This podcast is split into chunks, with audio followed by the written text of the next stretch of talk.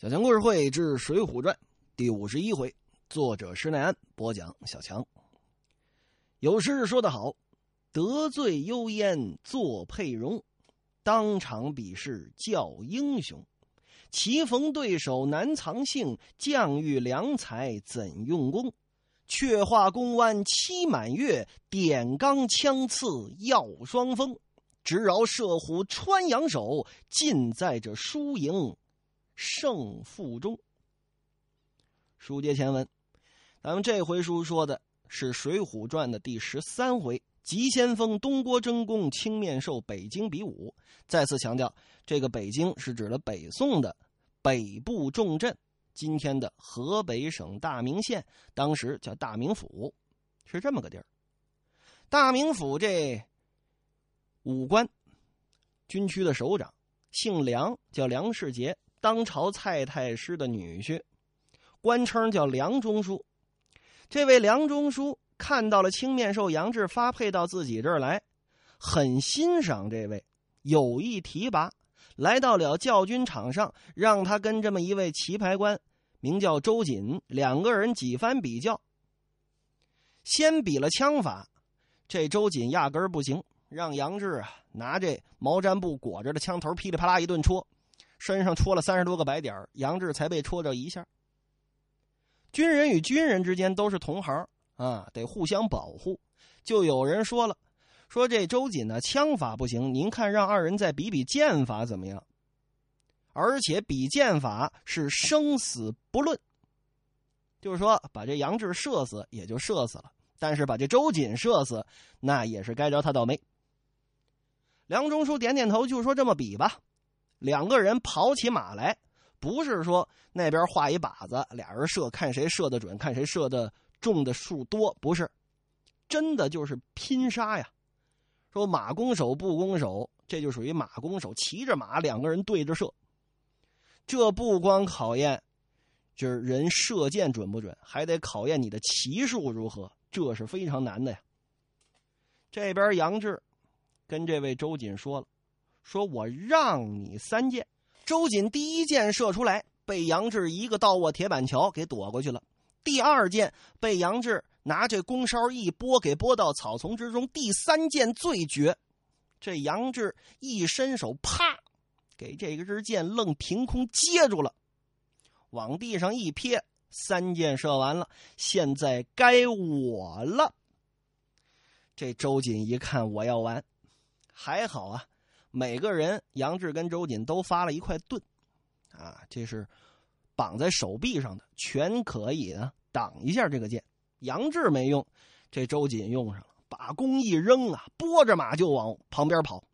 要说败出圈外，不能，败出圈外啊，自己就再也没有机会了。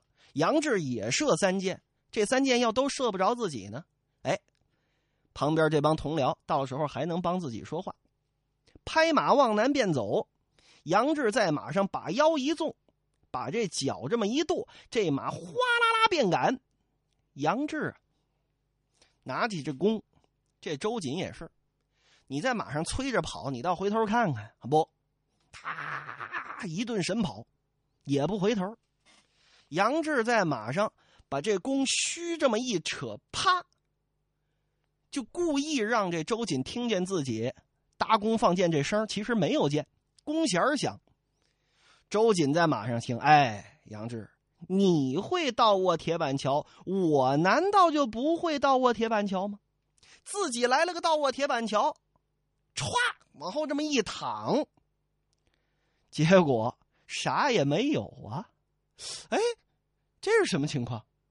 周瑾心说：“哦，感情这小子只会用枪啊。”不会射箭，这回可好了。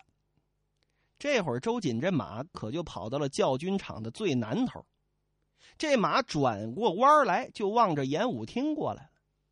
杨志一看，哎，好了，你这马跑到头只能往回跑，现在不管从任何角度，你离我只能越来越近，不可能越来越远了。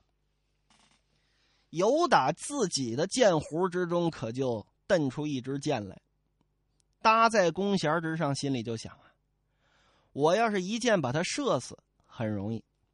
但是这位周瑾，跟我一没冤二没仇，哎，我就射他那不致命之处便了。只见这位青面兽杨志，左手如托泰山，右手如抱婴孩，弓开如满月，箭走似流星。这句话啊，感情小强在这更正自己的一个口误。我一直以为啊是这个《三国演义》里最先出现的，看来是这《水浒》里最先出现的。嗯，果然啊，吴承恩跟这施耐庵啊是徒弟跟师傅的关系，连这句也学了一下。说时迟，那时快，啪，一箭可就射出去了，就好似当初吕温侯辕门射戟，正中在周瑾左肩膀。周瑾哎，大叫一声，咕噔，摔到地上了。赶紧有旁边负责保护现场这士兵赶紧跑过来。把这周瑾搭出圈外。这一切的一切，梁中书坐在点将台上可都看见了。好，啊，打得好！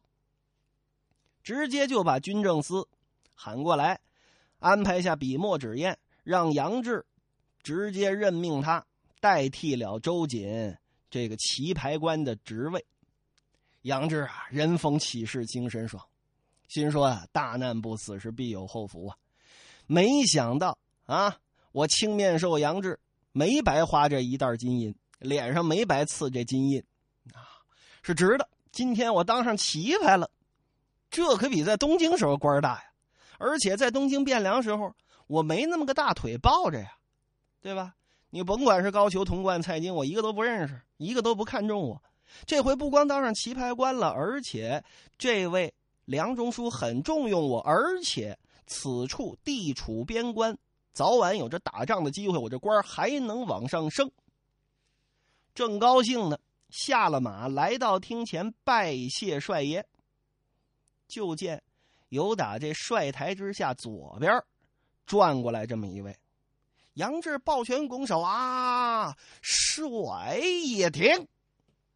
这位这么一伸手，休要谢职，我来跟你比试比试。杨志一看谁呀？再看此位，嚯，身量可不矮，七尺以上，八尺以下。拿今天说，一米七左右。那就说一米七就算高吗？那算高了，因为古代您想啊，那人啊个儿远远不如现在的啊。就是说，小强是八零后啊，您要说这八零后小时候那个儿都长多高？您再跟现在的零零后、一零后比一下。那完全不是一个概念。小强，我自己也带了几个学生，那其中有一个还考上北广了。哎呀，小强甚是欣慰啊！就拿我说那考上北广我那小女徒弟来说吧，啊，今年高三，一米七六，啊，比我就矮两厘米。嚯！我一看你这啊，吃什么长这么大的啊？各种意义上啊，徒弟啊，你看这儿这儿这儿也不小，呵，你看那儿也不小啊。这个当然也就是说说啊。这还算矮的，我带过一个儿最高的，十三岁，一米八，刚上初一，一米八了。那你说古代人个儿高吗？很矮，啊，呃，据考证，说魏武帝曹操啊，多高呢？一米五几，不到一米六，啊，但是曹操这身量，您看，古往今来，就是说古代所有描写曹操啊。没有说这个曹操啊是个三寸丁古树皮怎么怎么样啊矮呀还一代奸雄啊这又矬又坏没有，因为这古代人吃不着什么，啊真说身长八尺，再次强调啊，因为很多人跟我争论说这一尺到底是二十三点三厘米还是三十三点三厘米，啊我个人认为，在古代小说里面应该是按二十三点三厘米来算，因为你想想吧，说关羽身长八尺，您要二十三点三，啊乘以八。这就是多少呢？一米八几，要是三十三点三呢，那就 这关羽就得两米五、两米六这意思了。那那穆铁柱、姚明那也只能望而兴叹吧。所以说不太现实。啊，说这过来这位喊停的这位，一米七多，在北宋的时候来说个儿就不错了。转出来，杨志仔细一瞧，此人面圆耳大，唇阔口方。腮边长着这么一部络腮的胡子，威风凛凛，是煞气腾腾。大踏步量着来到梁中书面前，唱了声惹：“末将见过帅爷。”啊，帅爷容禀。那周瑾患病未愈，精神不佳，因此失手误输于这位杨志。末将不才，愿与杨志比比武艺。如果小将折损半点便宜与杨志，休叫他代替周瑾，便叫杨志替了小将的旨意，死而不愿。梁中书打眼一瞧啊，哎呦，这位啊，可了不得！怎么呢？也是自己麾下的一员大将，官儿不是很大，能耐大。这周瑾是副棋牌官，这位呢是正棋牌官。大名府留守司正牌军，姓索名超。因为这位索超性子最急，就如同搓盐入火似的。这面子上的事儿，别人不要，别人能忍，属他忍不了。但凡一点事儿，这叫锱铢必较，当先的厮杀。因此，人都叫他急先锋索超，这是他的外号。旁边呢？哎，这李成啊，李天王跟那个文达文大刀，这二位还是得帮着说好话啊！帮着谁？肯定不能帮着杨志啊！啊，得帮着这位索超，帮着那位周瑾啊！帅爷荣禀，啊，末将看来啊是这么回事这杨志既然先前是殿司制使，刚刚这几招下来，末将等也看到了，着实的好武艺。但是，虽然这周瑾不是杨志的对手，正好让索旗牌官来比比杨氏的武杨志的武艺，便见个优劣。梁中书一听，嗯，你说我不就想提拔提拔杨志吗？啊，你们怎么就这么不服呢？行啊，打就打吧，输了我也没什么损失，赢了。要连索超都赢了，嗨！你们现场这几位啊，也得掂量掂量自己是什么分量。行啊，梁中书就把杨志喊到近前，说：“杨志啊，刚刚着实的好武艺，但是呢，现如今还有个人不服啊！这位是正旗牌官索超，江湖人称急先锋啊！你跟索超比试比试如何呀？”杨志一听，哈，让我再比八百场，我也得比。末将得令。嗯，既然如此啊，你呢去后面换一换装束，再换一身更好一点的披挂。需要什么样的兵器，需要什么样的配件，尽管找这假仗司的人用。这匹马嘛，刚刚已经跑了这么久，我看也骑不得了。来呀，牵我的战马来。给杨志奇要小心了，要仔细了。杨志一听，这是给我压力呢。不管怎么样啊，虽说我输我赢跟这位梁中书没太大关系，但是如果我输了，这梁中书脸上下不来啊。您放心吧。这边呢，梁中书这边吩咐，另一派就是说将官们也得互相吩咐。这李天王李成跟那文大刀文达，就吩咐那索超，啊，我告诉你，索爷，你啊可比不了别人。周瑾是谁？周瑾是你徒弟。你徒弟，你教出来的上上去之后三下五除二让人给收拾了。你要是有点闪失，这杨志啊，就算啊，杨志今天输了，我估计留在咱们。大名府，只要帅爷随便给他个差事，他想留下不还容易吗？但是如果你输了，他这官可就更做的更大了。他要当上正旗牌官，估计啊得小瞧咱们大名府各路军官。我这儿有一匹曾经上过阵的好马，还有一副家传的披挂，我都借给你。你要小心了，你要仔细了。别折了咱们众将的锐气。两边都谢了。您看，这书写的妙啊。这么大一个大名府，按理说梁中书是什么人？梁中书那是当朝太师蔡京的女婿，那是多大的官那是多大的后腰啊！但是也不存在什么像网络小说里似的啊，台上一呼，阶下拨诺的那种感觉。世界上绝对不存在什么，就是说一个人说了算啊，天底下所有人都得听我的。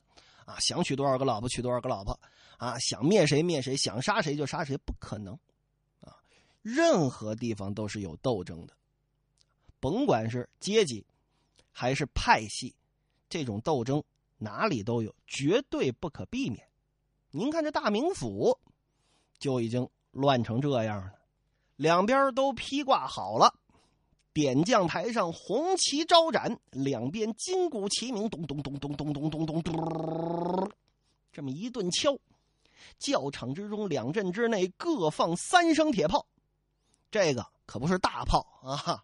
这北宋的时候火器还没发明呢。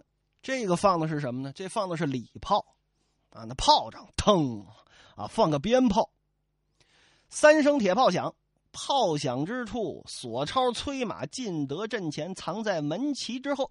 杨志也从阵中跑到军内，直到门旗以下，将台之上又是一盏黄旗煽动，又擂了一通鼓，两军杀呀！大风大风，我也不知道像不像秦军那样啊！大风大风，按理说这是河北啊，这应该说河北话啊。这地方，这地方，这地方。啊，我不知道是不是这个味儿啊。总之就是这么一通喊吧。教场之中啊，呵，喊过三声之后是静悄悄的，就听“通”这么一声锣响。众军官就这么看着，等了这么五分钟，就见得銮铃响处，正牌军索超出马，直到阵前把马一刀，吁。众人一瞧，嘿，索爷今儿这身打扮阔了，怎么的呢？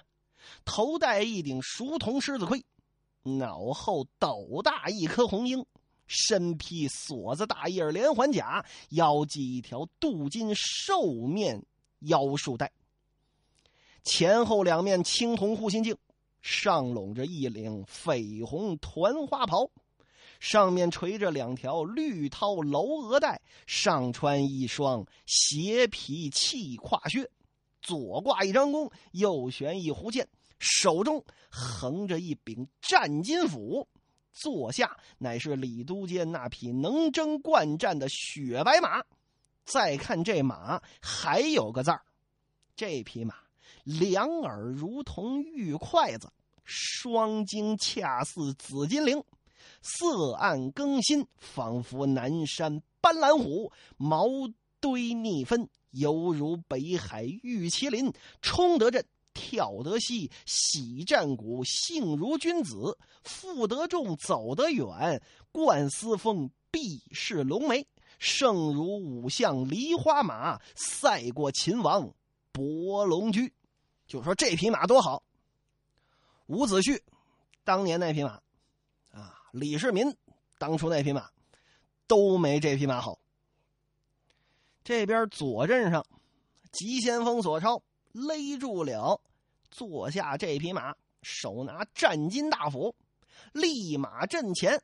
再看这杨志一出来，嚯，也有俩字儿，一个人物字儿，一马字儿。先说这人字儿，再看这杨志，头戴一顶铺霜耀日冰铁盔。